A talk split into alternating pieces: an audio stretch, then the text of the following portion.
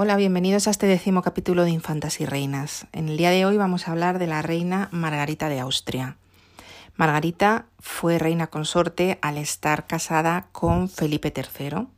Fue la única mujer que tuvo Felipe III. Cuando ella murió, él se quedó viudo, ocupándose de sus hijos, nunca volvió a casarse, jamás se le conoció otra mujer ni en el matrimonio ni después del matrimonio. Fue un rey bastante pío en ese aspecto nada que ver con la mayoría de sus antepasados y de sus descendientes, porque mínimamente su hijo Felipe IV se le considera a la luz de mm, la psiquiatría moderna quizá hasta un sexo adicto. Es decir, fue un hombre muy mujeriego y que tuvo relaciones con muchísimas mujeres y sin embargo venía de un padre que era todo lo contrario. Bueno, Margarita había nacido en Austria el día de Navidad de 1584 y su vida fue muy corta. Murió con 26 años el 3 de octubre de 1611 aquí en España y siendo ya reina.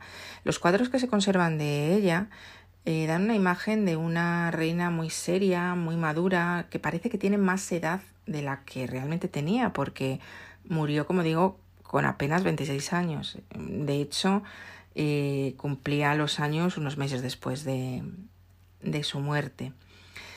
Eh, esta reina, cuando se casó con Felipe III, se celebró lo que se llamaba una doble boda muy típica de hace unos siglos entre la realeza. Ella se casó con, con Felipe III y a la vez Isabel Clara Eugenia, que era hermana de su, su, marido se casó con el archiduque Alberto. Esta, esta boda fue oficiada por el papa del momento, que era Clemente VIII. Esto no era muy normal, es decir, que el papa oficiara la, la boda de los reyes o de unos futuros reyes mmm, no era lo normal. La boda era por poderes y se empeñó el Papa en realizarlo. Entonces esto da un poco idea de lo importante que en aquel momento a nivel catolicismo era la, la monarquía hispánica. Además hay una anécdota sobre la elección de la esposa porque Felipe II le presentó a su hijo una serie de candidatas para que él eligiera le presentó unos cuadros que habían pintado de la cara de estas candidatas, entre ellas varias hermanas de Margarita. Y Felipe III, que era un poco blando para todo, pues le dijo a su padre, pues la que tú quieras, yo, la que tú quieras. Finalmente una de las candidatas se descolgó porque murió al poco tiempo y eh, se eligió por último que fuera Margarita la elegida. Margarita era una católica muy ferviente, se pasaba la vida en el monasterio de las Descalzas Reales, que lo había fundado eh, Juana de Austria.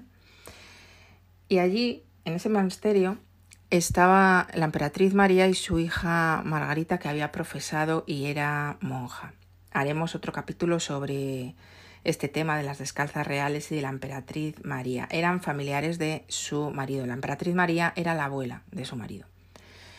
Entonces ella estaba allí todo el día rezando con las monjas, se quedaba a comer con las monjas y crearon una especie de lobby entre ella, la abuela de su marido, y la hija de la abuela de su marido, que era monja, una especie de lobby con el que iban presionando a Felipe III sobre algunas cosas y sobre algunas acciones políticas que tenía que tener en cuenta el rey.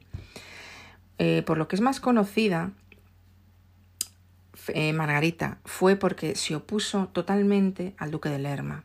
El duque de Lerma era el valido de Felipe III. Felipe III fue el primer rey español que no gobernó él directamente, sino que tenía una especie de primer ministro que se llamaba Valido y que era el que gobernaba en su nombre y el que realmente llegó a tener en sus manos muchísimo poder. Este hombre de Luque de Lerma se dice actualmente que fue el que pegó el primer pelotazo urbanístico de la historia de España, porque él había comprado una serie de terrenos en Valladolid y convenció al rey de que cambiara el lugar de la corte de Madrid a Valladolid y lo logró. Hubo unos años en que la corte y la capital de España de aquel momento estuvo en Valladolid. De hecho, el heredero, Felipe IV, nació en Valladolid, cuando la corte estaba allí. Esto lo logró el duque de Lerma. Cuando el rey se iba, toda la corte se iba con él y había una serie de nobles que se iban donde estaba el rey y tenían allí que comprar casas o tenían que alquilar casas y de todo esto se benefició el duque de Lerma. Digamos que Margarita lo, lo identificó fácilmente, cosa que su marido, el rey, nunca hizo, y presionó bastante para que el rey lo quitara de su lado. Lo que ocurre es que no llegó a ver la caída de, del valido, puesto que mm, Margarita había muerto varios años antes, cuando finalmente Felipe III lo expulsó de la corte. Como hemos dicho, era una gran católica, estaba todo el día en el monasterio de las Descalzas Reales.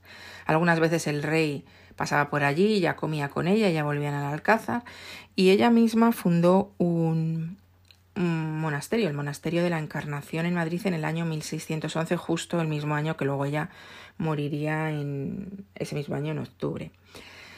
Tuvo varios hijos, de ellos los, los que sobrevivieron son la infanta Ana María Mauricia, que llegó a ser reina de Francia, Felipe, que fue Felipe IV, María Ana, que fue emperatriz de Austria, y dos infantes, Carlos y Fernando, este último Fernando es más conocido porque hay algún cuadro de él. Eh, se le llamaba el cardenal infante, puesto que fue el que se designó para que hiciera carrera eclesiástica, como pasaba con todos los segundones de, la, de las familias reales. Tenía un hermano, Felipe era el rey, luego tenía un hermano que se llamaba Carlos, pero que murió como con 15, 16, 18, 20 años, jovencito. Y luego estaba él, entonces le ordenó cardenal, aunque él tenía una vida totalmente seglar, porque tuvo hasta hijos bastardos. Entonces, debido a los matrimonios de, de sus hijos, los que se casaron, eh, Margarita fue, por ejemplo, para que os hagáis una idea, fue la abuela de Margarita Teresa, la infanta de las Meninas, la niña Rubita, que se ve en el cuadro, que tenemos un podcast sobre ella, esa era su nieta, también fue su nieto Luis XIV, el rey Sol, por vía de su hija, la infanta Ana. También fue su nieto Leopoldo I, el emperatriz de Austria, por vía de, de, la, de su otra hija, de la tercera hija que tuvo.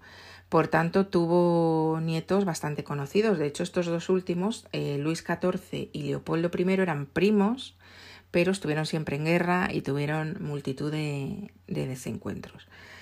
Entonces, Margarita, a pesar de haber vivido muy pocos años, fue una reina de la que se ha escrito muy poco y se ha ocupado muy poco la historiografía, pero que sí que tuvo su importancia, sobre todo a nivel de influencia sobre su marido, con el que tuvo siempre una buenísima relación, y esto contribuyó a que esa influencia fuera mayor. De hecho, como ya hemos dicho anteriormente en este episodio, el rey nunca volvió a casarse ni se le volvió a conocer ninguna otra relación en el momento en que la reina fallece.